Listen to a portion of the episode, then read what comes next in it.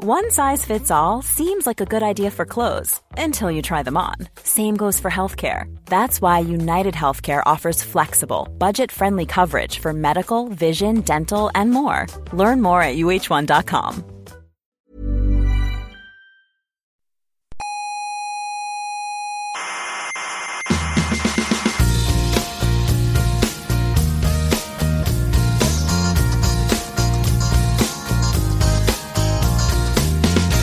Aquí comienza Coffee Break, la tertulia semanal de la actualidad científica. ¿Sabe usted una cosa? Dígame, Yo cuando pienso en grandes distancias me mareo. ¿ah, sí? ¿Se, se marea? Sí, me entra vértigo ante la estupefacción. Ya verá, diga una distancia grande. Un- ¿Una distancia grande? Sí, una distancia grande, dígala. Eh, yo qué sé, 20.000 años luz. Ah, Se, se- se ha caído así. Coffee Break, el único programa científico que apoya el estupor.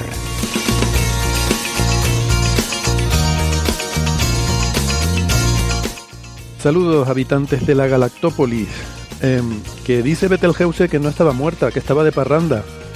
No se puede tapar el sol con un dedo, ya lo dice el refrán. Pero al parecer sí se puede tapar una supergigante con una leona. Si no saben de lo que estoy hablando, no se preocupen, me pasa mucho. Lo importante es que están ustedes en buena compañía, la de Coffee Break, Señal y Ruido. Y sí, aunque ustedes no lo crean, soy Héctor Soca, aquí dejándome los últimos estertores de voz que me quedan. Pónganse cómodas que ya empezamos.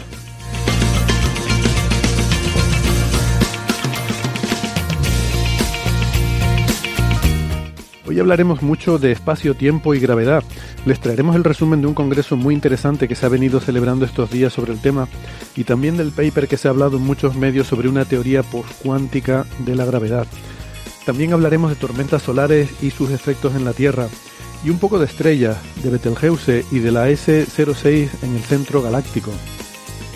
Ya saben que tenemos una página web que es señalirruido.com con ñ todo junto señalirruido.com y en esa página tienen toda la información, todos los episodios anteriores, todas las referencias, los artículos que tratamos, que, comentamos eh, cada semana. Tienen también la información para encontrarnos en redes sociales y dejarnos sus comentarios, sugerencias, eh, lo que tengan a bien. Eh, también tenemos, eh, si quieren apoyar este podcast, eh, tenemos también puesta ahí la información para apoyarnos en Patreon o en PayPal. Vamos a entrar ya en tertulia y para ello les presento a mi compañero de hoy, que es Francis Villatoro, que es físico, informático, doctor en matemáticas y profesor en la Universidad de Málaga, autor del blog de la ciencia de la mula Francis. ¿Qué tal? ¿Cómo está Francis? Muy bien, aquí estamos en Málaga. Hoy tenemos un día despejado, unos 19 grados de temperatura, así que es fresco para hacer Málaga, pero bueno, una temperatura súper agradable. Y nada, con muchas ganas de, iniciar la tertulia, aunque estemos en la primera hora nosotros dos solamente. Eh, para los que están en YouTube, eh, quiero agradecer a Manu Pombrol, que me ha preparado un fondo para el Zoom, eh, que bueno, es un poquito navideño, con son el logo del programa con unos gorros así como de Papá Noel. Y bueno, muchas gracias Manu y, y bueno, y los que quieran seguir en Twitter es eh, arroba Manu Pombrol, como se escribe. Sí, ya llegó la Navidad a Málaga. bueno, eh, pues sí, y luego más tarde eh, se nos unirá también Gastón eh, para la segunda parte del programa.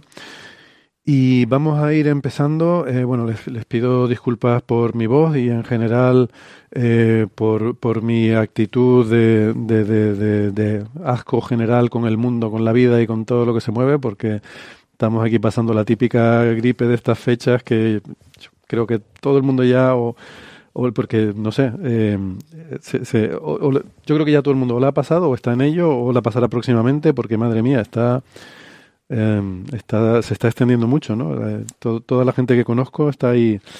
Yo la tengo con en ese casa y he estado esquivándola todo lo posible y por ahora no la he pillado, pero lo mismo la pillo próximamente.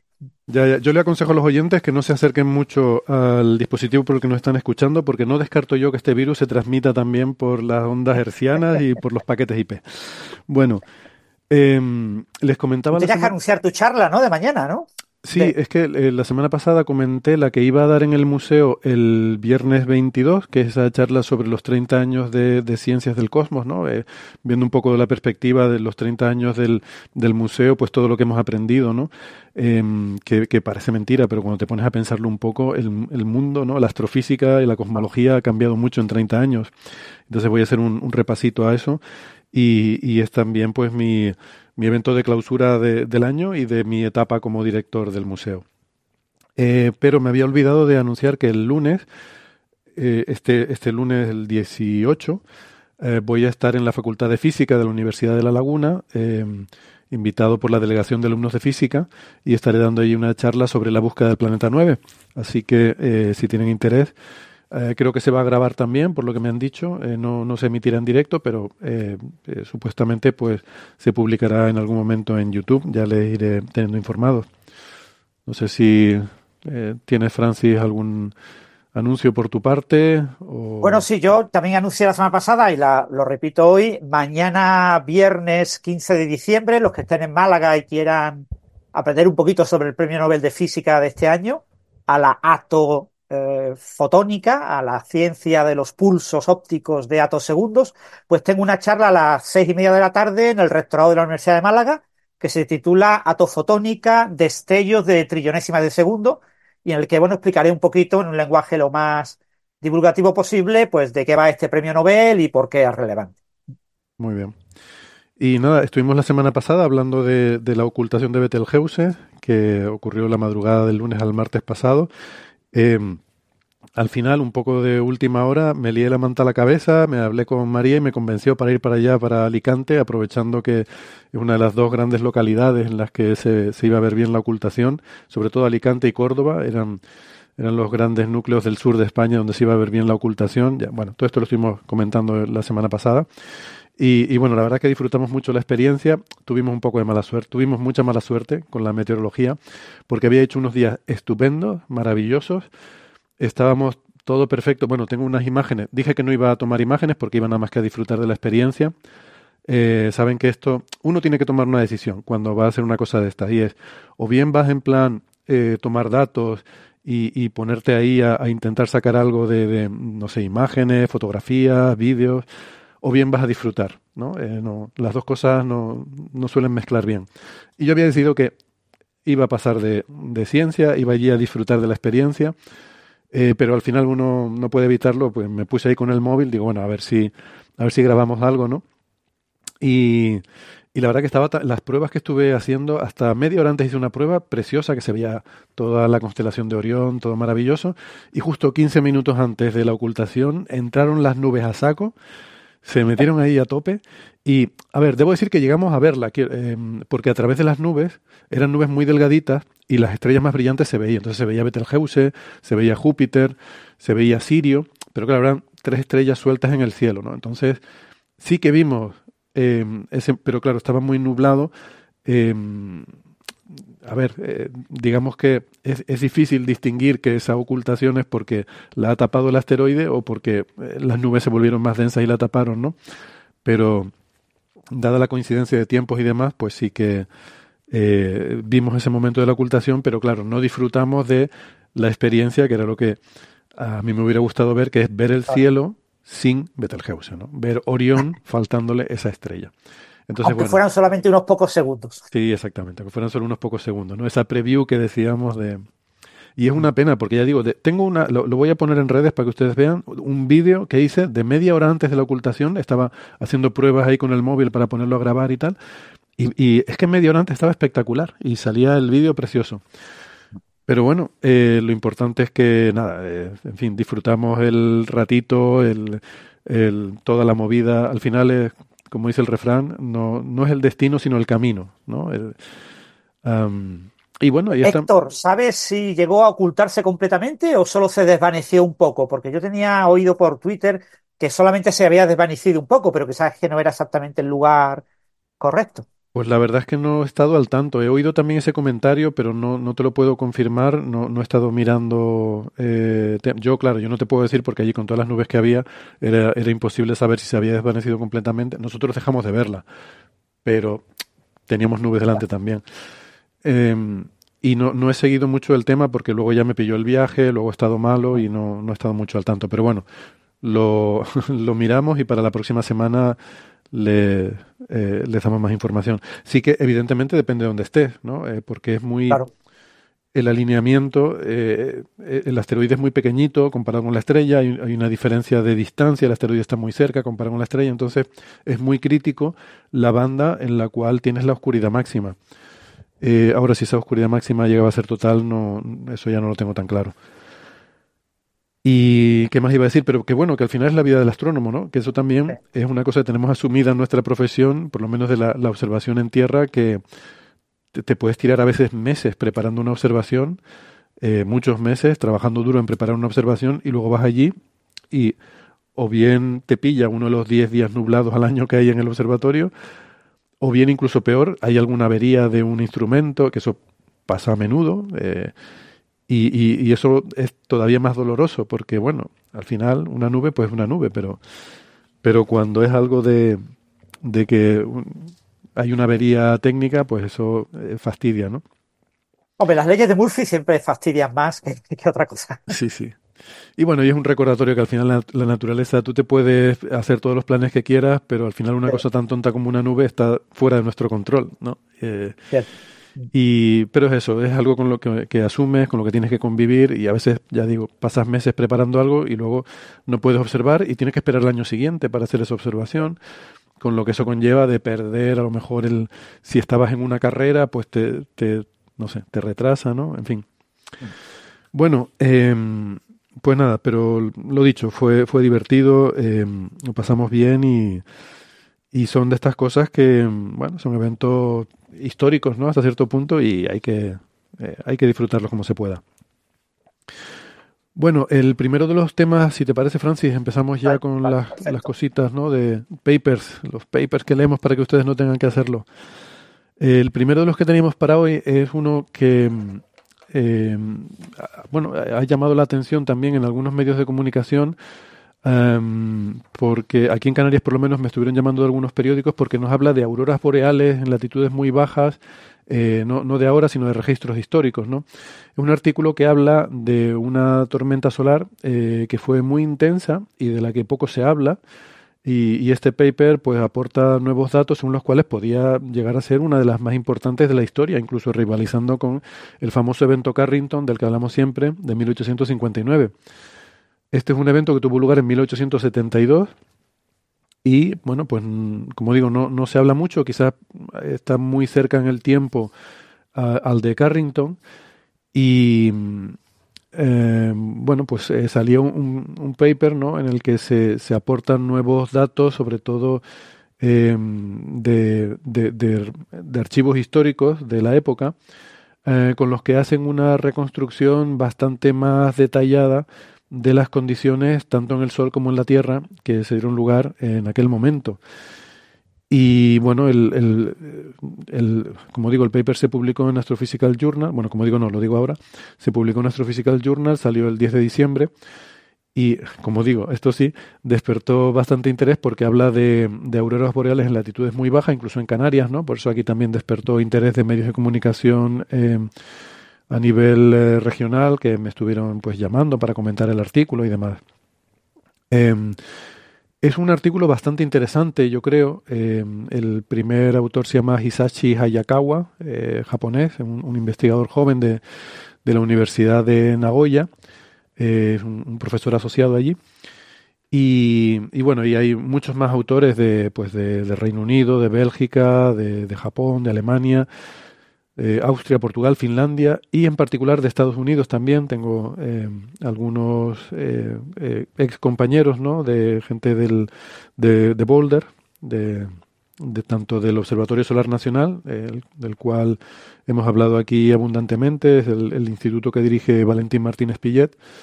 Em, como también una autora del artículo se llama Dolores Knip, que mm, eh, tiene afiliación del el centro en el que yo trabajaba, el, High Altitude Observatory, aunque aquí firma como, eh, bueno, con otra eh, afiliación diferente, pero de, allí de la Universidad de Colorado.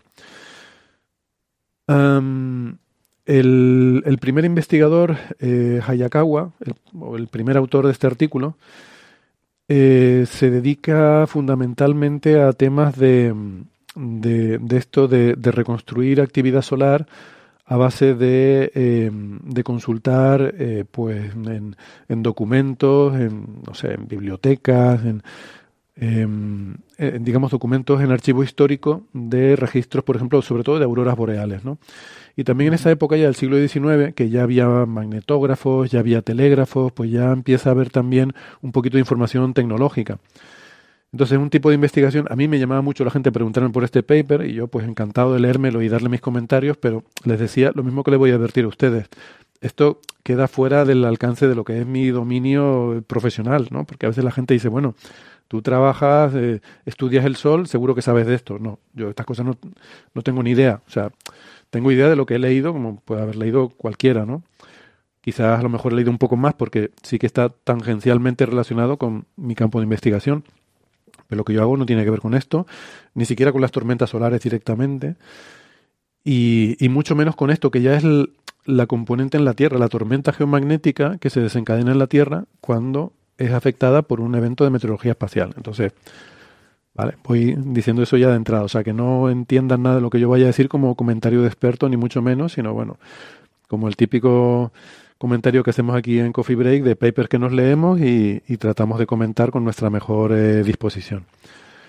Eh, entonces, este tipo de, de trabajo a mí me parecen muy, muy fascinantes, ¿no? Y muy, muy bonitos en el sentido de que son como eh, esa mezcla de la historia y la ciencia.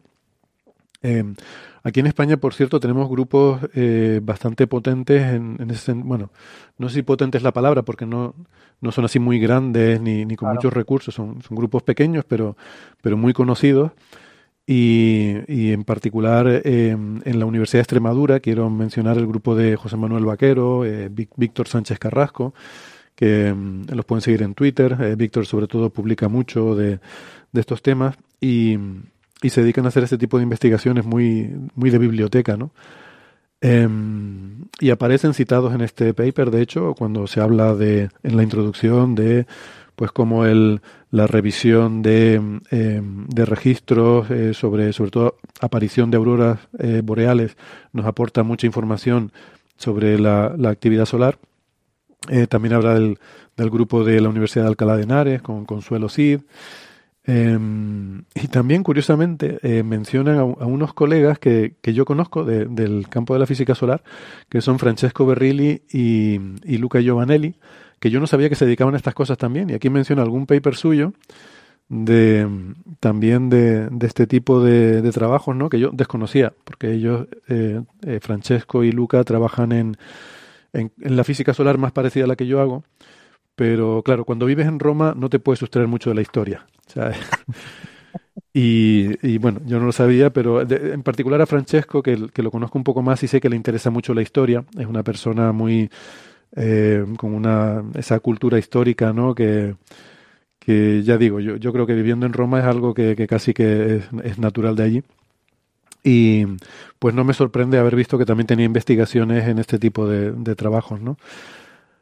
Um, bueno, ¿de qué va esto? Eh, como saben, el problema que tenemos a la hora de estudiar los eventos solares extremos es que, por definición, extremos hay pocos.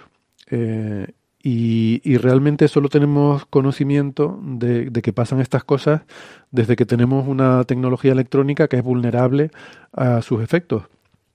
Entonces, pues prácticamente del siglo XIX para atrás no tenemos ninguna forma de saber cuando pasaban estas cosas. Bueno, ahora sí un poco más eh, estudiando los isótopos, ¿no? las alteraciones que se producen en los isótopos por el bombardeo de partículas energéticas, que en algunos casos pueden, pueden venir un flujo muy grande de partículas energéticas que alteran eh, algunos cocientes isotópicos, ¿no? Eh, sobre todo hemos hablado aquí del berilio 10 y el carbono 14, y eso se ha podido eh, medir en anillos de árboles, y en estos testigos de hielo, estos cilindros de hielo que se perforan en la Antártida y en, eh, y en Groenlandia. Y con eso se han podido ver eh, variaciones en estos isótopos que, que, se han asociado en algunos casos a, tormentas solares, bueno, tremendamente fuertes, ¿no? Eh, bastante más fuertes que el, que el evento Carrington. Por ejemplo, la de el 667 después de Cristo, ah, otra el cuando fue el 994, eh, no, el 667 fue, perdón, antes de Cristo, el 994 y el 775, esas sí son después de Cristo. Son los tres eventos así que se asocian con tormentas solares eh, obtenidos a partir de cocientes isotópicos más intensos y esos, eh, en principio, debían haber sido mucho más intensos que el evento Carrington. Y ese evento Carrington de 1859 es el que se suele tomar un poco como referencia, ¿no? Para para decir, bueno, el, el, peor de los casos que podría pasar, eh, bueno, se suele poner el evento Carrington. Bueno, pues no, pueden pasar cosas peores. Pero tenemos muy poquita información sobre esas cosas peores. Entonces, como hay tan pocos de estos eventos, eh, pues por eso es relevante estudiar eh, qué ha pasado en los eventos que sí hemos podido conocer. Y entre esos más potentes, sobre todo, como digo, las referencias al evento Carrington, pero hay otros. Eh, yo de este de, de 1872, la verdad es que no, no había, no tenía conocimiento. Pero luego había otro también que se habla a veces de 1921, eh, se llama el de la estación de tren de Nueva York. Eh, y luego más reciente hay uno de 2012, pero que no, no dio a la Tierra, sino que fue registrado por la sonda Stereo B, una, una de las sondas de la NASA para, para estudiar la meteorología espacial y el Sol. Y, fue impactada por una, eh, una eyección de masa coronal que, con el modelado que se hizo, pues se llegó a la conclusión de que de haber, eh, digamos, de haber sido la configuración del sistema solar diferente, haber estado la Tierra en otra posición de su órbita y haber sido impactada por esta eh, por esta tormenta solar eh, hubiera provocado efectos como los del evento Carrington, probablemente eh, mayores que ellos. Así que bueno, esa es un poco el, la muestra estadística que tenemos, que no es mucha, y, y, como digo, casi todo es anterior a, bueno, todo es anterior a la era espacial y a la era de detectores de precisión. Entonces tenemos que andar con cosas como esta, ¿no? De, de auroras y demás. Eh, lo que introduce nuevo este paper es que aportan lo que ellos llaman evidencia circunstancial, que yo creo, creo que es un eufemismo eh, que, creo que sobre, eh, sobrevalora el valor de, la evidencia que hay, que no, yo no la llamaría tanto como evidencia circunstancial, pero bueno, eh, hay quizás indicios, sugerencias de cuál puede haber sido en el Sol el origen de ese evento de 1872. Y parece ser bueno, es bastante razonable, o sea, las cosas cuadran bastante bien. Y es una, una región activa mm, no muy grande, de tamaño medio, em, una región activa que eh, se encontraba en, en aquel día, eh, o sea, la tormenta eh, geomagnética se registró el 4 de febrero, pues el 3 de febrero, esta región activa, que se encontraba cerca del centro del disco, bueno, especulan aquí o, presentan indicios que sugieren que sufrió una o varias erupciones eh, muy fuertes, probablemente en forma de fulguraciones, y que esas fulguraciones debieron ser el origen de las eyecciones de masa coronal que dieron lugar, la o las, no sabemos, que dieron lugar a esa tormenta geomagnética del 4 de febrero. Eh, para ello se basan eh, sobre todo en dibujos que había de em, observatorios, eh, sobre todo el Observatorio Astronómico de Roma y el de Catania, en la isla de Sicilia, donde había tres astrónomos que llevaban un registro diario de las manchas solares y de, y de la actividad solar, que son Angelo Secchi, Pietro Tacchini y Francesco Denza. Y a partir de los, eh, de los dibujos de, estos investigadores, pues eh, ellos reconstruyen un poco el, cuáles serían las características de esta región activa. Insisten mucho en que parece sorprendente que no era una región activa muy grande, sino que era de tamaño medio. A mí eso no me sorprende tanto, porque una cosa que, que vamos teniendo cada vez más clara es que en este caso lo importante no es tanto el tamaño como la complejidad del campo magnético, cuánto de enredado esté. Eh, entonces depende más de, o sea, una región muy grande pero con una configuración sencilla, con un campo magnético con una configuración así como que llamamos potencial, como la de un imán, con líneas que van de, polo norte a polo sur. Si, si tú tienes dos manchas muy grandes, pero una es polo norte y la otra es polo sur, entonces ahí no pasa absolutamente nada, porque ahí el campo magnético está muy tranquilo y muy relajado. El problema es cuando está muy enredado. Y hay un tipo de mancha en particular, que son las que se llaman de configuración delta, que son los sospechosos habituales para producir fulguraciones eh, potentes. Configuración delta quiere decir que hay mezcla dentro de la misma umbra de la mancha, la, zona más oscura de la mancha, hay mezcla de polaridad norte y polaridad sur. O sea, la, propia mancha tiene su polo norte y polo sur magnético. Y esas son las configuraciones más inestables. Eh, claro, basándonos en los dibujos, no podemos saber cuál era la, la, polaridad, no podemos saber cómo era el campo magnético. Eso se mide hoy en día eh, mediante la polarización de la luz con polarímetros, pero en aquella época eso no existía. No había prácticamente instrumentación. Eh, entonces no sabemos la polaridad, tampoco podemos saber si hubo fulguraciones. Lo lógico es pensar que sí, pero eh, no se sabe porque las fulguraciones, en principio, la mayoría se observan en espectroscopía. Tienes que ver que las líneas espectrales de repente se vuelven en emisión. líneas que son de absorción se vuelven en emisión. Eh, algunas, las más potentes que se llaman de luz blanca, se pueden ver en imágenes, pero requieren eh, algún filtro adecuado y requieren sobre todo estar monitorizando continuamente, porque una fulguración es un, eh, digamos que es algo breve, ¿no? Tiene un destello que, que, ocurre en cuestión de segundos y luego una caída que puede durar minutos u horas. Pero si no te pilla mirando, pues te la pierdes, ¿no? y, seguramente en aquella época pues no tenían tanto nivel de, de, monitorización porque la evolución de las manchas es a lo largo de días. No, no digamos que si miras con eh, una cadencia de minutos no, no, vas a ver cambios habitualmente. ¿no?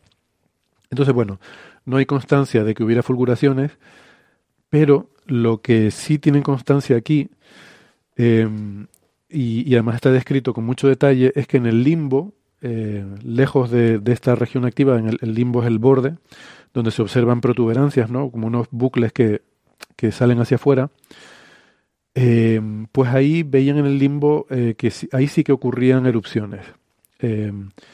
Y esto además lo describen con un lenguaje, voy a ver si lo encuentro aquí en el artículo,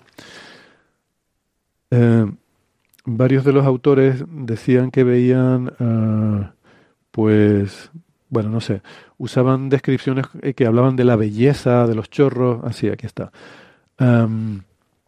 por ejemplo, Seki decía que la prominencia estaba viva y era hermosa y que tenía eh, maravillosos jets y que aunque, aunque uno lo intentara, no podría hacer estos, estos chorros tan hermosos y, eh, como, como se, se observaban en, en, la naturaleza. ¿no? Taquini em, hablaba de que al oeste, ¿no? en el borde, veía también una, una hermosa erupción. Eh, este escribía en francés, eh, porque ponen en el paper ponen las, las frases originales que utilizaban, ¿no? en italiano y en francés. Y bueno, Digo esto porque me llama la atención que en documentos que supuestamente son científicos, que en los que tú estás llevando un registro de lo que estás viendo con tu telescopio, pues eh, usaban este lenguaje florido y, poético, ¿no? Que, nos llama la atención porque hoy en día somos muy asépticos con eh, la descripción de las cosas y esto se, se consideraría de hecho poco serio, ¿no? El hablar en estos términos. Pero bueno, lo que está claro es que parece que efectivamente que había actividad eruptiva y, y esto uno dice, bueno, pero esto está muy lejos, está en el limbo, no debería tener nada que ver con lo que está ocurriendo en el centro, en esa región activa. Lo que pasa es que hemos visto eh, recientemente, eh, a partir de, sobre todo con observaciones del satélite SDO, el Solar Dynamics Observatory, que es mi satélite favorito, eh, sí, tengo, tengo historias con eso. Y hemos visto que que aparecen a veces eh, una, una, fulguración muy muy potente genera a veces como una especie de, de, onda de choque, lo llaman un widespread wave, que, que, se propaga por todo el disco solar y que desestabiliza otros elementos magnéticos. O sea, se, produce una onda que la ves en imágenes de ultravioleta extremo. Eh, se ve que partiendo de esa fulguración, pues eh, hay como una no sé, se ven las imágenes como un, un, oscurecimiento que se propaga muy rápidamente por todo el disco y que mm, en algunos casos, algunos bucles magnéticos al, recibir esta onda se desestabilizan y también erupcionan. Entonces lo, lo que especulan aquí es que esa actividad eruptiva que se veía en el limbo podía haber sido provocada por una de estas ondas que hubiera ocurrido. Pero claro, todo esto es especulativo y es, eh, digamos, bueno, eh, es razonable pensar que eso podía haber ocurrido, pero no, no está demostrado por, por datos, ¿no?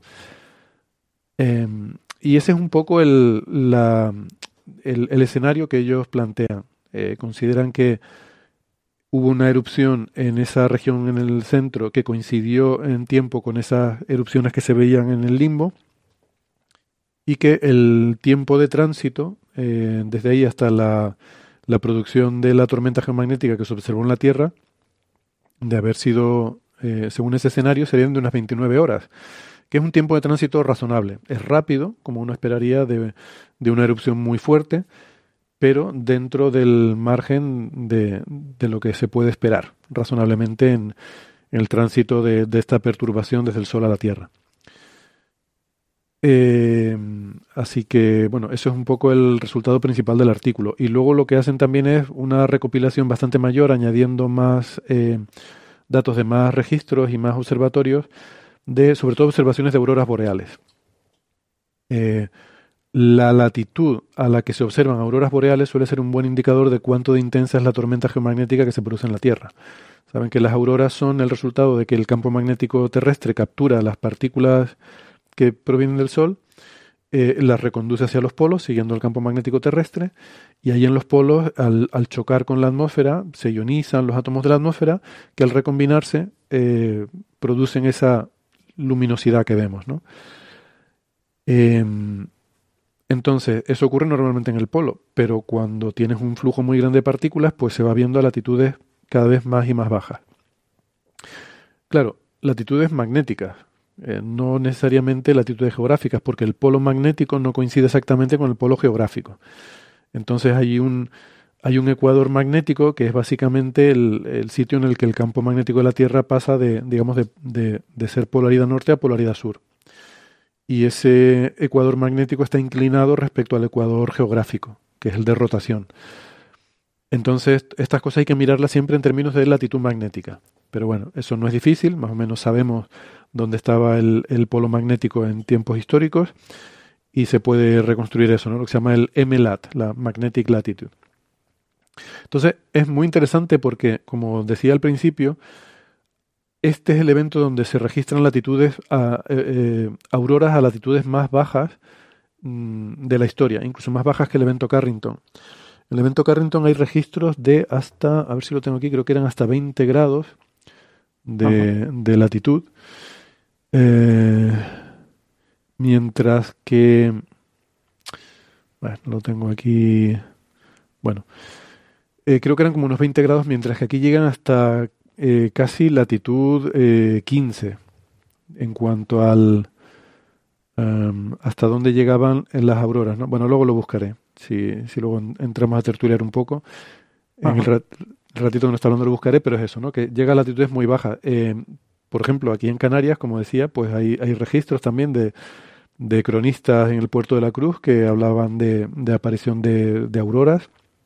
Y eh, pero sobre todo en la India, en Bombay, eh, donde además también había estaciones de telégrafo y, y creo que magnetograma también, sí, exactamente, pues eso les permite también aseverar con mucha confianza que hasta latitudes magnéticas muy bajas, del orden de 15, se llegaban a ver auroras, lo cual es más bajas incluso que las del evento Carrington.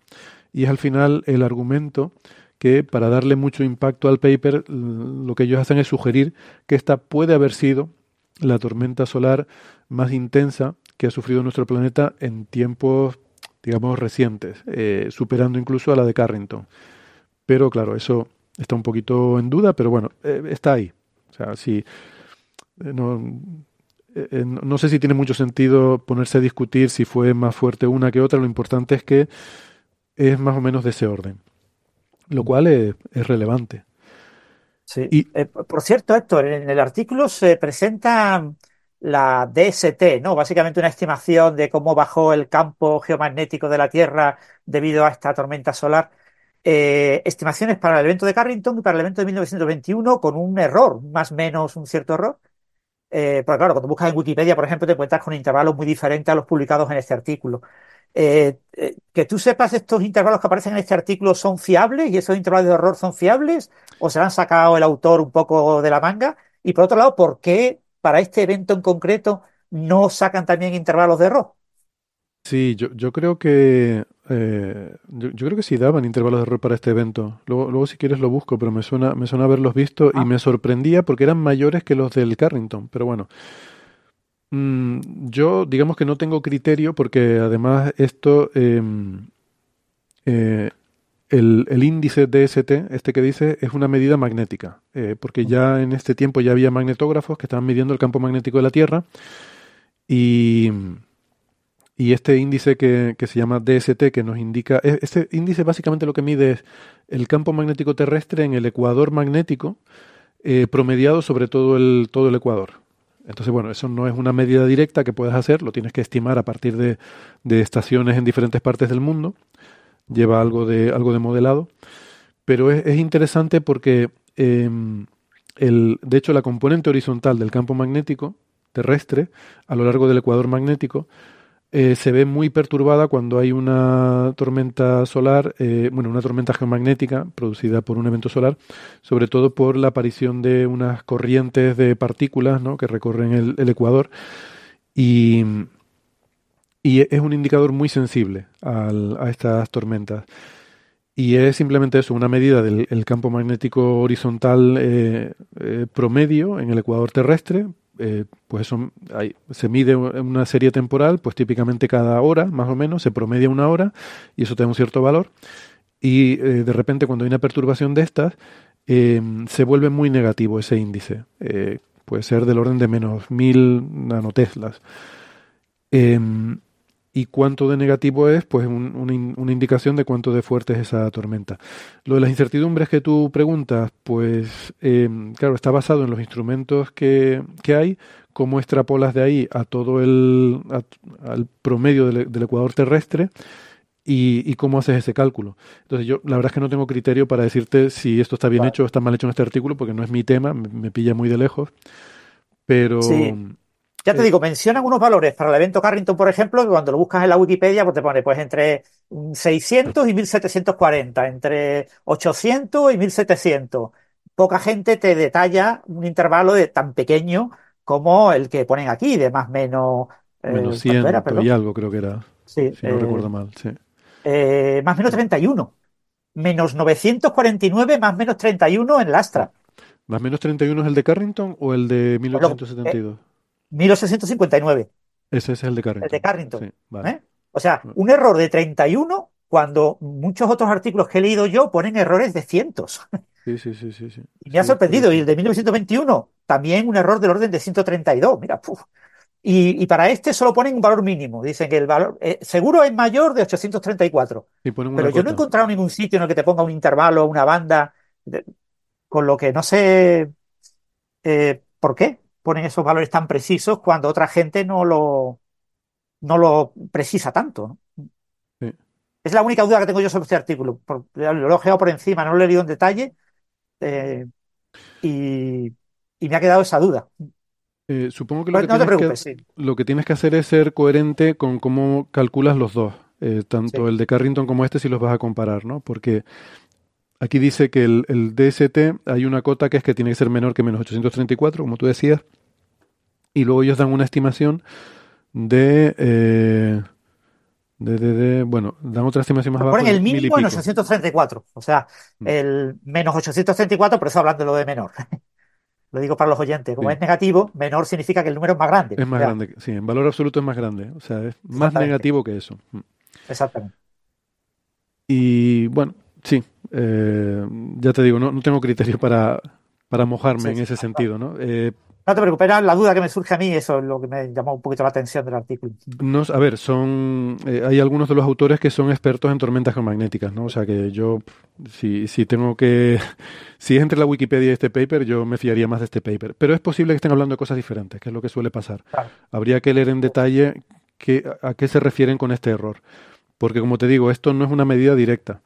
Eh, mm, lo que se mide directamente son los valores en algunas estaciones discretas que ni siquiera están en el ecuador magnético y de ahí tú tienes que extrapolar eso al promedio sobre todo el ecuador magnético.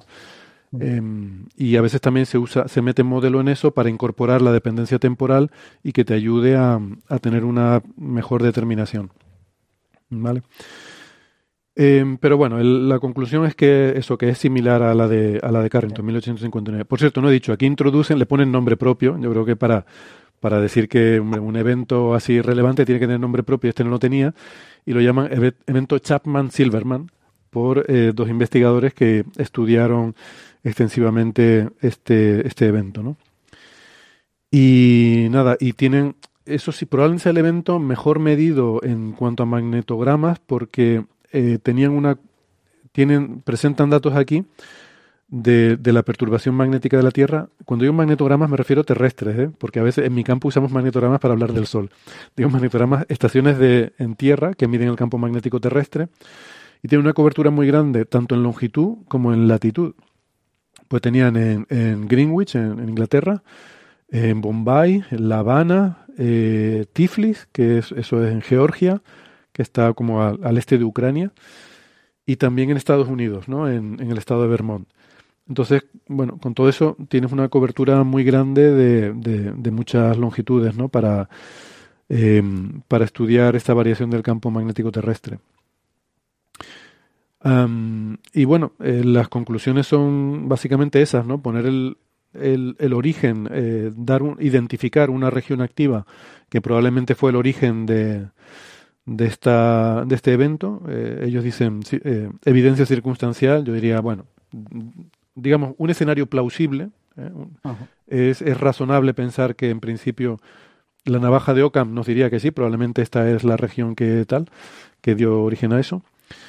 Que, mm, y aportan información nueva que confirma e incluso aumenta el, digamos, el ranking de esta tormenta dentro del ranking histórico de, de tormentas eh, geomagnéticas producidas por un evento solar, a, pues a una de las más grandes de, de tiempos históricos y que confirman eh, un rango muy grande de tanto de longitudes como latitudes de observación de auroras boreales. ¿no?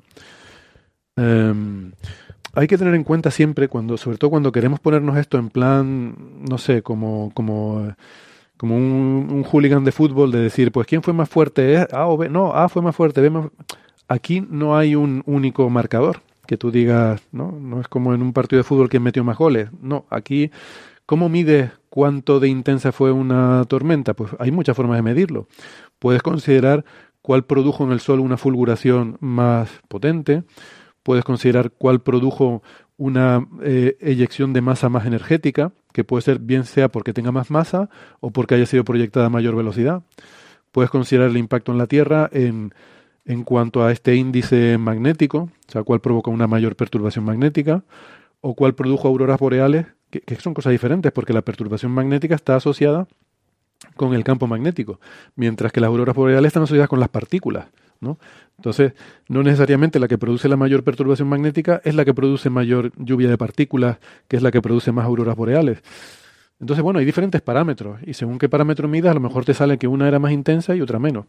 Eh, eso hay que tenerlo en cuenta. Em, una de las cosas por las que la, de Carrington se toma como, como, referencia es porque en todos los marcadores eh, estaba ahí, eh, cualquier marcador que miraras era, era un evento extremo. Y bueno, esta pues parece que también, también de alguna forma. Y muy bien. Pues eso, yo insisto que quizás lo, bonito ¿no? y, de, este tipo es, otro tipo de ciencia, ¿no? Es, ciencia también, pero está basada en otro tipo de datos, en otro tipo de...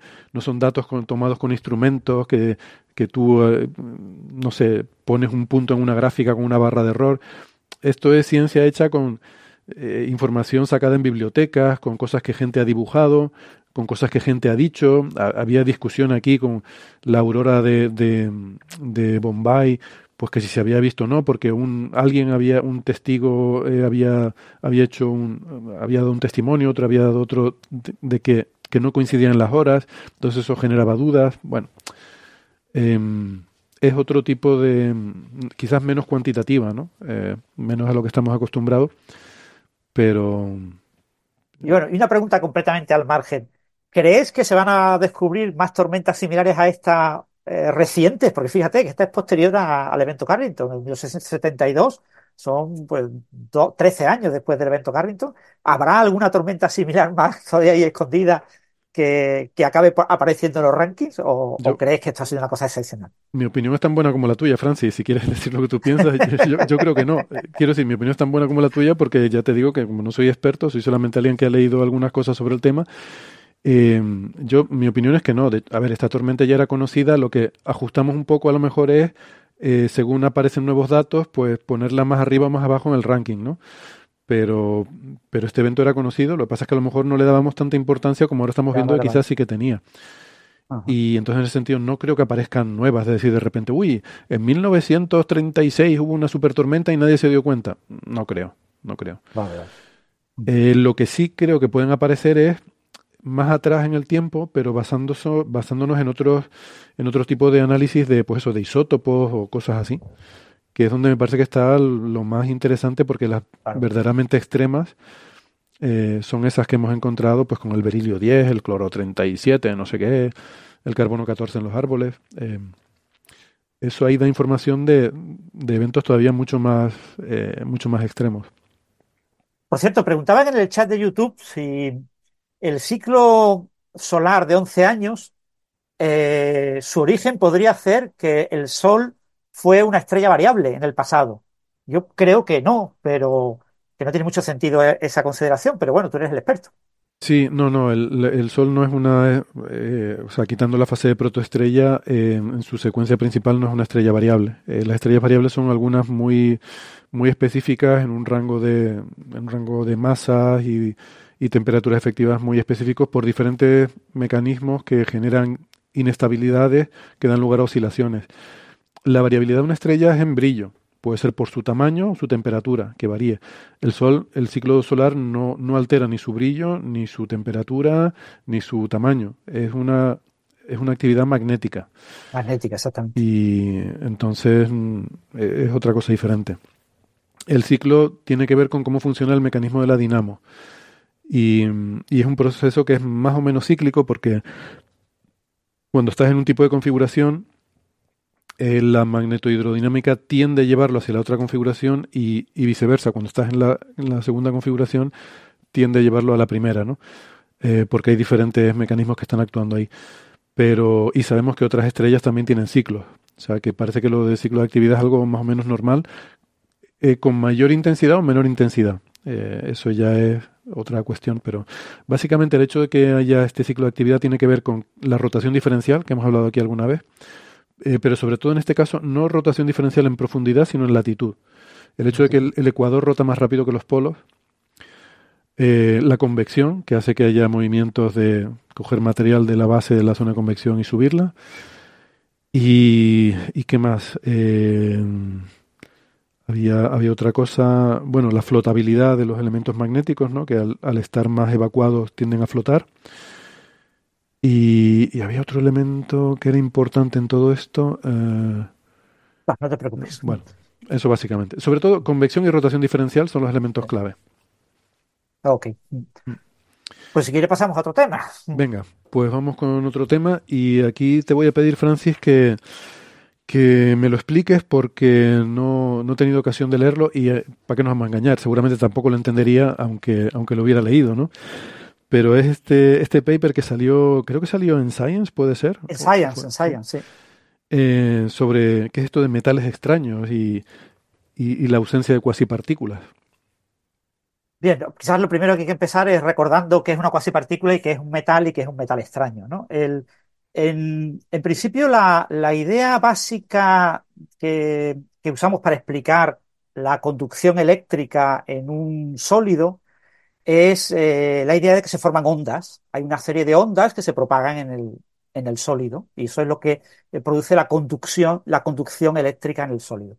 Estas ondas son ondas de carga, eh, no son electrones moviéndose, pero sí son me, resultado... permite que te interrumpa un segundito porque acabo de ver una pregunta en el chat de YouTube que me, parece relevante mencionar sobre el tema anterior. Eh, lo voy a intentar responder muy rápidamente y si quieres luego en señales de los oyentes podemos repescarla y, tratarla con más profundidad.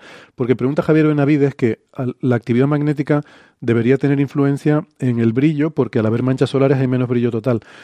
El caso es que no, porque se compensa el hecho de que el campo magnético produce manchas que son oscuras, pero también produce regiones de campo magnético más difuso, que no están concentrados en manchas, y esas regiones difusas, que se llaman fáculas, son más brillantes. Eh, entonces lo que se oscurece por un lado se compensa con lo que se brillanta por otro. No es una compensación total, entonces pero es pequeñísimo la variación de milésimas, pero sí que depende de la longitud de onda. Entonces, en el ultravioleta hay una variabilidad mm, respetable de unos cuantos por ciento, casi hasta el 10%, del brillo solar. O sea, si vemos el brillo del sol en el ultravioleta, a lo largo del ciclo sí que varía como un 10%. Pero cuando consideras lo que se llama volumétrico, o sea, integrando todo el espectro, es prácticamente despreciable y es, bueno, es un, un hecho curioso y a lo mejor no es anecdótico, que se compensa bastante lo que se oscurece por un lado con lo que se abrillanta por otro. Porque al final la energía tiene que, tiene que salir. Y bueno, pues eso es un tema interesante. Pero perdona que te interrumpí, pero pensaba que valía la pena hacer esa aclaración. Perfecto, bueno, lo que estaba diciendo. Entonces, básicamente en un conductor se mueven. Nosotros, los físicos, siempre hablamos en plan lenguaje llano para nosotros, entre físicos, de electrones y huecos. Pero en realidad los electrones no son electrones tipo partícula, no es una partícula electrón. Es el electrón es un nombre que hay que poner siempre entre comillas corresponde a una onda de electrones eh, eh, en el material. Es algo parecido a la ola mexicana en un estadio. En un estadio de fútbol tú ves, la gente se levanta y se baja a un cierto ritmo y ves como una onda que se mueve en el estadio. Pues eso es básicamente lo que son los electrones, entre comillas, y los huecos responsables de la conducción en un material. Se llaman cuasipartículas. Entonces, la conducción en un metal es debida a la propagación de cuasipartículas. Y cuando hablamos de interacciones electrón-electrón, nos estamos refiriendo a interacciones entre una cuasipartícula electrón y una cuasipartícula electrón. Las vibraciones del cristal, del sólido, los átomos, vibran, generan unas cuasipartículas que se llaman fonones. Y tú tienes interacciones entre electrones y fonones. Mm, es interacción entre, repito, cuasipartícula tipo electrón y cuasipartícula tipo fonón. Lo que pasa es que como hay que decir la palabra cuasipartícula millones de veces, los físicos la omitimos, pero que nadie se lleve a, error. Entonces, la, idea de la conducción es que básicamente se propagan cuasipartículas y cuando uno calcula la, resistividad eh, en un metal, uno puede considerar que el metal es una especie de gas de cuasipartículas tipo electrón. Si las interacciones electrón-electrón son importantes, hablamos de un líquido. Y normalmente se habla del líquido de Fermi, porque a temperatura ambiente la energía de los electrones es suficiente mente alta como para que haya eh, un cierto número de interacciones electrón-electrón, repito, entre cuasipartículas, y, y eh, esas interacciones hacen que eh, se comporten más parecido a un líquido que a un gas.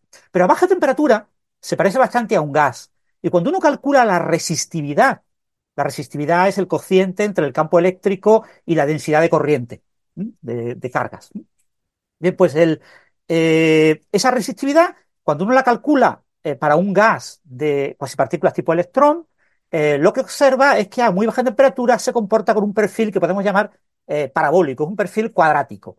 La resistividad es proporcional al cuadrado de la temperatura. Eso es lo que llamamos un metal normal. En física de metales, en física de materia condensada, se suele hablar de un metal bueno, a good metal. y los que no cumplen esta ley, es decir, que no siguen a baja temperatura una curva que sea eh, cuadrática con la temperatura, se llaman metales malos. ¿eh? Un metal que no se comporta como metal ordinario, si queréis. Sería más correcto. Bien, pues entre los metales que no se comportan eh, de la manera esperada, de forma cuadrática, están los, metales que se comportan de manera lineal, como una línea recta. Bien, pues a eso se les llama metales extraños.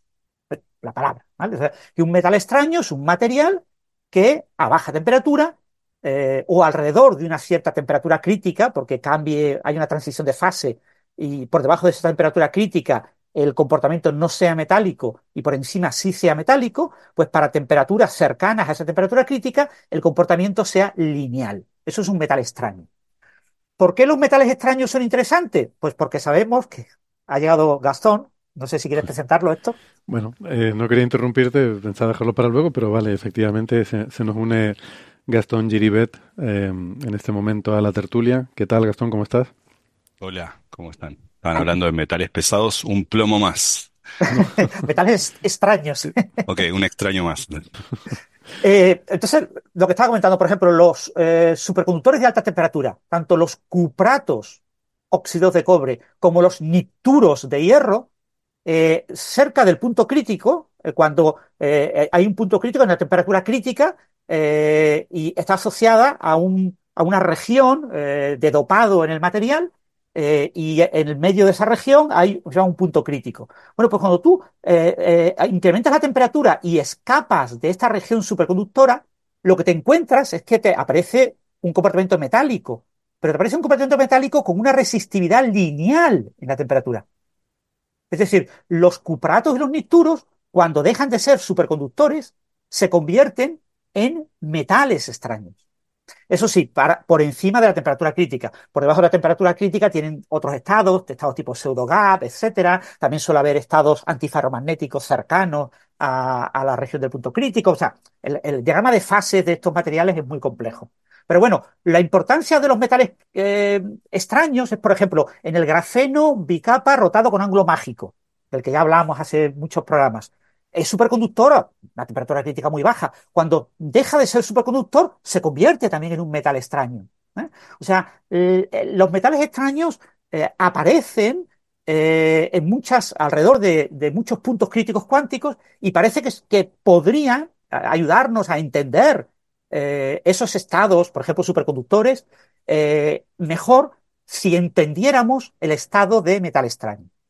¿Por qué digo esto? Porque el estado de metal extraño no se entiende. Es decir, se ha tratado de explicar este tipo de, materiales o, este tipo de estado en materiales eh, usando la idea de cuasi partícula y no se ha obtenido una buena descripción. Hay ciertos indicios teóricos de que un modelo de tipo cuasi partícula no explica todo lo que observamos.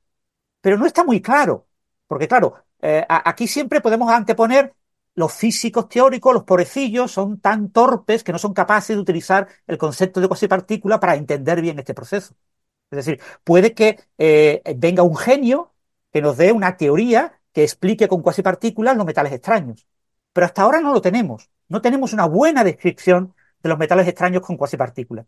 Entonces se ha propuesto la idea, una idea que le encanta a, la gente eh, del círculo de alrededor de Gastón, que ha tratado de aplicar la teoría de cuerdas a la materia condensada, eh, una de las cosas que se hizo fue aplicar la holografía, las cosas tipo eh, correspondencia ADS-CFT, a materiales. Y cuando se hace eso, se obtiene una descripción de lo que aparenta ser una cosa muy exótica, pero mm, se interpreta como que es una descripción de lo que ocurre alrededor de un punto crítico cuántico. ¿eh? Y entonces lo que eh, se observa cuando abandonas esa región y sales es que eh, el, material se comporta como se llama un régimen planquiano. Es un régimen que en fluidos corresponde a una viscosidad mínima asociada a una viscosidad mínima que se obtiene a partir de la constante de Planck o una resistencia mínima y esa resistencia mínima, su comportamiento es lineal. Es decir, esto todavía no está del todo claro, pero ha sido uno de los grandes éxitos de la teoría de cuerdas fuera de lo que es un modelo de, eh, eh, digamos, de gran unificación o, de teoría de todo, ¿eh? o de gravedad cuántica. Entonces aquí, pues en el artículo se habla del uso de agujeros negros para entender los estados de los metales extraños y cosas por el estilo, ¿no? Se está aludiendo a esa correspondencia entre teorías de, campos y, teorías Gates. aquí no está muy claro realmente cómo se debe de construir un modelo que no tenga cuasipartículas. No sabemos hacerlo. Y por eso, eh, pues, eh, hay mucha gente que ha investigado la posibilidad de usar este tipo de nuevas ideas como las ideas inspiradas en la teoría de cuerdas. Así que eh, esto ahora mismo es una incógnita absoluta y necesitamos que la naturaleza hable. Es decir, no necesitamos más físicos teóricos contándonos sus cosas sobre cómo hay que entender cómo funcionan estos eh, superconductores de alta temperatura o, sus, eh, eh, o los metales extraños o otras fases que tampoco entendemos. Lo que necesitamos es que la naturaleza nos cuente realmente lo que pasa. Entonces, en este artículo lo que se propone es usar una manera experimental para determinar si hay cuasipartículas o no las hay en un metal extraño.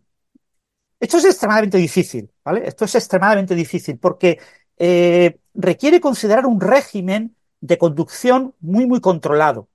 Entonces, claro, e, en un sólido tridimensional o en un material bidimensional, esto es extremadamente difícil de observar a nivel eh, experimental, con lo que la única opción es un nanohilo. Hay que usar un nanohilo.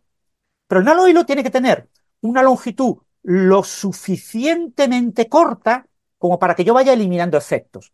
Porque claro, estas ondas de electrones, que son los llamados electrones, eh, se propagan a, una cierta velocidad, pues, dada por una eh, relación entre la energía y el momento de estas ondas, eh, por el material y cubre grandes distancias e interacciona con las vibraciones del sólido, con los fonones. La, longitud típica de interacción entre los electrones y los fonones ronda los micrómetros. En, este tipo de materiales a este tipo de temperatura. Estamos hablando de temperaturas de pocos Kelvin. ¿eh? Eh, por lo tanto, yo podría prescindir de esa interacción y quitarme los efectos mm, debidos al, comportamiento térmico, al comportamiento de equilibrio entre los, los cuasipartículas de tipo electrón y las cuasipartículas de tipo fonón, eh, pues eh, básicamente eh, acortando la longitud del nanohilo. Cuando yo voy acortando la longitud del nanohilo, yo ya me, llego a nanohilos del orden del micrómetro, de un poquito menos de un micrómetro, y me encuentro con que hay efectos de interacción de electrones y electrones. Yo puedo también, para ver un efecto, yo quiero ver las cuasipartículas, yo no quiero ver el resultado de las interacciones entre cuasipartículas. Luego tengo que trabajar incluso con longitudes aún más cortas. Es decir, me encuentro con que tengo que fabricar nanohilos en los que estudiar la conducción que tengan un tamaño de cientos de nanómetros. Cuanto más corto, mejor.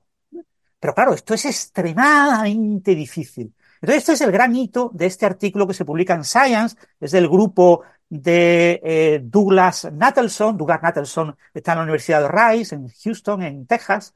Eh, es, eh, Duke es muy famoso por su blog. Su blog se llama Nanoscale Views. Es uno de los blogs más famosos en el campo de la, de la materia condensada y de la física de estado sólido.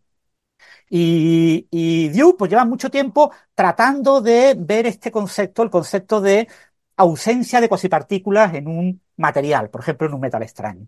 Entonces ellos han fabricado un, un nanohilo de un material mm, que se supone que es un metal extraño. En varias observaciones eh, previas de otros investigadores eh, en estado tridimensional se ha observado que se comporta a baja temperatura como un metal extraño, pero claro, en nanohilos no es algo que esté tan claro, ¿vale? O sea, en nanohilos no está tan claro que sea un metal extraño. ¿eh? Pero bueno, porque como tú miras la, ellos han presentado una figura con la resistividad normalizada en función de la temperatura y lo que tienen es el comportamiento de un metal normal y corriente. Es una curva perfectamente parabólica. ¿eh? Claro, tú dices, bueno, pero mm, cerca, temperatura muy pequeña, parece recta. Sí, parece recta. ¿Vale? Parece recta, se acepta que parezca recta, pero ¿es recta? O sea, porque claro, toda curva, cuando parte de un cierto punto, pues la, región en la que la curva varía poco parece recta. Entonces, claro, este es el problema. Eh, pero bueno, en cualquier caso, ellos han medido entre 3 y 10 Kelvin eh, la resistividad en este nanohilo y, y bueno, parece que eh, muestra indicios de ser un metal extraño también en este nanohilo. Pues eso es un punto muy clave la existencia de este nanohilo. Este nanohilo tiene un tamaño de 660 nanómetros. Está por debajo del micrómetro, con lo que los efectos de interacción electrón-electrón se espera que sean muy pequeños o despreciables, pero también es un pelín más largo de, por ejemplo, lo que a mí me gustaría. Me gustaría haberlo visto en tamaños más pequeños. Eh, pero claro, es que técnicamente fabricarlo es muy, muy difícil. ¿eh? Y esto ha sido todo un hito en la tesis doctoral del primer autor del artículo, eh, el poder eh, sintetizar este, este tipo de nanohilos, que para lograrlo se ha necesitado una investigación de los últimos 30 años. O sea, esto es una investigación acumulada durante mucho tiempo. Entonces, ellos nos plantean cómo yo puedo observar algo, una propiedad clara que dependa de la existencia de las partículas. Y lo que se han planteado es estudiar es el ruido. El ruido electrónico eh, tiene varias fuentes, pero las eh, tres fuentes básicas de ruido electrónico es el ruido de disparo, eh, el ruido térmico y el ruido de flickering, el 1 partido F. El, ruido de, flickering es poco relevante en estos nanohilos, con lo que lo podemos descartar. El ruido térmico está asociado a la interacción del electrón con los fonones. ¿eh? El, material está caliente, la, estructura cristalina se mueve y se mueven los electrones. Y ese acoplamiento hace que los electrones alcancen un cierto estado de equilibrio. E, ese es el ruido térmico. Claro, el ruido térmico yo lo puedo tratar de minimizar eh, reduciendo la longitud del nanohilo. Y eso es lo que han tratado de ver, ¿eh? reduciendo el efecto de la interacción electrón-electrón. Y después nos queda el otro ruido, el ruido de disparo. El ruido de disparo está asociado al hecho de que eh, las cargas están granuladas, son cargas elementales, son cuasi partículas. Es el hecho de que cuando yo quiero, veo un objeto, un gas, eh, con un microscopio, lo que veo son partículas sueltas. Cuando veo el material, ese nanohilo, lo veo con un microscopio suficiente, lo que vería sería como ondas individuales. Y en eso está relacionado el ruido de disparo. Entonces, lo que ellos han observado es que este ruido de disparo eh, es observacionalmente, experimentalmente, en este nanohilo, tiene un valor muy pequeño de un parámetro que se llama factor de Fano. El factor de Fano es una manera de medir eh, la carga efectiva que tiene la nanopartícula que da lugar a este ruido eh, en el material. Eh, este tipo de ruido de disparo. Entonces, por ejemplo, para un superconductor, el factor de Fano vale 2. Claro, dos son pares de Cooper, dos electrones. El 2 parece muy natural. Para un metal ordinario vale 1. Eh, en el caso de que se pueda hacer la hipótesis de que todos los electrones se comportan de forma gaseosa, como un gas de electrones. cuando tenemos interacciones electrón-electrón, este número va bajando, va bajando, por ejemplo, a 0,4, a, a un tercio, son predicciones teóricas. Entonces, lo que planteaba Natelson es, su idea, lo comentó varias veces en el blog, que lo estaba investigando, eh, si yo lograra observar una supresión del ruido de disparo, si este factor de Fano, en lugar de valer 0,3, ser un tercio, o valer 0,4, eh, o valer del orden de 1, observo experimentalmente que tiene un valor muy, muy bajo, eso significará que no hay cuasipartículas en el material. Entonces ellos han observado un valor de 0,12. 0,12 eh, es un valor muy pequeño, bajo unas bandas de error extremadamente pequeñas, ¿eh?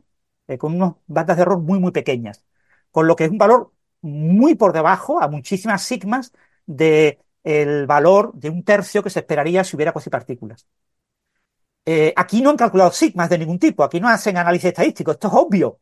Cuando tú tienes más de 10 sigmas, Tú pones la figura y nadie te pregunta por sigmas. En esta figura es súper obvio. O sea, si calcularas el número de sigmas, te saldrían números estratosféricos. Otra cosa es que tú confíes en los intervalos de error, que son los adecuados, en cómo se ha calculado. Aquí hay, varios detalles técnicos que hacen que en este artículo uno pueda tener cierta duda de, si realmente se ha hecho todo lo bien que se podría hacer, porque son medidas muy difíciles. Pero bueno, se ha visto que ese ruido eh, asociado a la naturaleza de cuasipartícula de los eh, portadores de carga que son responsables de la conducción en estos nanohilos, pues es mucho más bajo de lo esperado. este artículo ah, eh, se ha publicado en Science porque eh, se supone que ahora va a haber muchísimos investigadores que van a tratar de repetir este estudio con otros nanohilos, con otros materiales que también sean metales extraños y sobre todo con este tipo de nanohilos tratar de reducir un poco la longitud y confirmar estas, estos resultados. ¿no? Y porque, ya os digo, e, esto, la interpretación es muy sutil. O sea, eh, porque estamos mirando un ruido que no lo vemos directamente en los datos. Hay que hacer todo un preprocesado de los datos para extraer ese ruido. En las figuras del ruido se ve que el ruido más o menos es el ruido blanco, como se espera del ruido de disparo. Que más o menos tiene un valor promedio y unas fluctuaciones que son más o menos de la misma amplitud en todo el rango de frecuencias estudiado. La frecuencia es cuando cambio la corriente y la corriente es alterna en lugar de ser corriente continua. Eh, el artículo está bien, ¿eh? ofrece buena información, eh, una información que si nos la creemos mm, apoya bastante bien las conclusiones. Pero hay que tener mucho cuidado porque en eso hay varios procesos. hay la corriente, hay una corriente de fondo, hay un porcentaje eh, de, hay que aplicar un, porcentaje, perdón, un voltaje eh, al nanohilo eh, y todo eso hay que quitarlo. O sea, yo, para poder realizar la medida, tengo que añadir una serie de cosas al sistema que me gustaría que no existieran y lo que hago es eliminarlas procesando los datos. Pero cuando tú haces este tipo de eliminaciones de los datos, lo que te queda podría estar sesgado a eh, todo el protocolo de eliminación de eso. Y claro, yo no soy experto en, los detalles técnicos de, la parte experimental. Si yo confío en que todo se ha hecho lo mejor que se puede hacer y porque se ha aceptado en Science, los revisores hayan sido revisores fiables, lo que yo digo, cada año tengo más dudas, tanto en Science como en Nature, los revisores cada día son menos fiables, eh, uno podría confiar y uno se cree. las figuras son figuras muy de libro, muy, muy de libro. Y yo soy de las personas que sospecha muchísimo de las figuras de libro. Cuando alguien me dice tiene que salir una curva así y te sale exactamente la curva así, yo siempre sospecho muchísimo. Sobre todo cuando es el primer experimento que se hace. Esto no se ha podido medir nunca, eh, eh, eh, porque siempre que se ha medido este ruido de disparo, se ha observado comportamiento tipo partícula. Y eso se lleva midiendo los últimos 30 años. Entonces es la primera vez que no se observa ese tipo de cuasipartículas y en el que la supresión de la resistividad, eh, perdón, del ruido, del ruido de disparo, eh, es una supresión que no se puede achacar a la interacción con los fotones, con los fonones, ni a la interacción electrón-electrón. Entonces, mm, bueno de este artículo, como se ha publicado en Science, rápidamente, bueno, esto salió en Archive a principios de año, eh, como se, salió en Archive, se ha publicado en Physical Review, Physical Review Research, es una de estas revistas de acceso abierto de la Sociedad Americana de Física, se ha publicado un artículo teórico que apoya estas conclusiones. Utiliza uno de los modelos cuerdistas, inspirados en la red de cuerda, el modelo SYK, eh, para estimar cómo sería eh, este ruido de disparo en un nanohilo, asumiendo que no tiene cuasipartículas. Y calculan un valor del factor de Fano de un sexto. Un sexto y 0,12 son valores muy parecidos con lo que eso apoya este resultado. Pero por supuesto han venido a la competencia. Se ha publicado en Archive ya recientemente eh, otro artículo en el que mm, prescinden del modelo SYK y tratan de hacer un modelo, digamos, más aséptico en cuanto a cómo sería el comportamiento de la ausencia de cuasipartículas, de esos estados responsables de la conducción que no son de tipo cuasipartícula, y lo que obtienen es un resultado, aunque eso sí, con simulaciones numéricas eh, y para un eh, bidimensional, para un material bidimensional que no coincide con el resultado observado en los experimentos. Entonces ahora mismo tenemos dos resultados teóricos, uno a favor y otro en contra. Tenemos un artículo muy limpio, muy maravilloso, y lo que tenemos es un primer indicio de que en los próximos años va a haber muchísimos experimentos eh, de este tipo. Mucha gente se va a preocupar por el ruido de disparo, que es una cosa que eh, el ruido electrónico es una cosa que mucha gente desprecia y considera poco irrelevante. Y lo que estamos viendo es que contiene física, puede contener física interesante y en los próximos años veremos si este resultado de Duke Nattelson, que él está súper contento, él está como un pavo real ahora mismo, está eh, súper encantado. Y, y, además en Quanta Magazine le han hecho un artículo, bueno, lo han puesto como un bombazo. Y está, bueno, ya os digo, está está pavoneándose ahora mismo. Pero mm, hay, que tener mucho cuidado porque yo admiro mucho su trabajo y, me cae súper bien, así que me encantaría que todo esto se confirmara y fuera de verdad. Pero bueno, yo tengo ligeras dudas porque yo no entiendo muchos de los detalles de la metodología eh, de análisis de los datos y la información suplementaria tampoco me lo aclara. Y entonces, pues, no sé realmente eh, yo no sería incapaz, si me dan los resultados experimentales, de recuperar estas figuras, ¿no? Entonces, eh, creo que, tenemos que cogerlo con una pizca de sal. Pero aún así es un primer indicio de que podríamos estar cercanos a una teoría definitiva de la conductividad en eh, metales extraños. Y esto podría ser el primer paso para una teoría de la superconductividad de alta temperatura. Y eso podría ser la gran revolución del siglo XXI eh, en, a todos los niveles. Bueno, Entonces pero, estamos en un pero es una momento teoría, muy interesante. es una teoría efectiva, ¿no? No es que viene de primeros principios, ¿no? Eh, Claro, en principio, igual que la teoría BCS, la teoría de la superconductividad de pares de Cooper, realmente no es una teoría microscópica como tal, es una teoría efectiva, ¿no? Asumamos que existe una cierta interacción atractiva, efectiva, que no sabemos muy bien cómo ocurre y que está medio relacionada con la interacción entre electrones y fonones, y, y asumamos que eso existe y, y montamos una teoría y hagamos sus predicciones, y las predicciones funcionan. ¿Vale? O sea, Mm. no es una teoría mm, bien fundamentada desde primeros principios. ¿eh?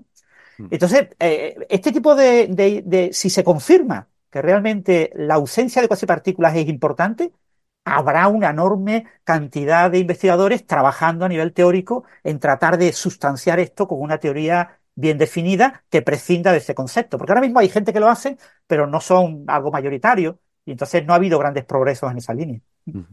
Muy bien, pues iremos siguiendo la evolución de esto. ¿Les parece si hacemos una pausita? Eh, a mí me vendría bien. Eh, hacemos una pausita, eh, tomamos un cafecito y volvemos enseguida. Recuerden, si nos están eh, escuchando en la radio, aquí terminamos nuestra emisión de hoy, pero les invitamos a que nos sigan en el podcast que vamos a seguir hablando de otros temas muy interesantes de espacio-tiempo y de, y de gravedad postcuántica. Eso será, eh, como digo, en la cara B del podcast. Hasta luego. chao. Chao, chao.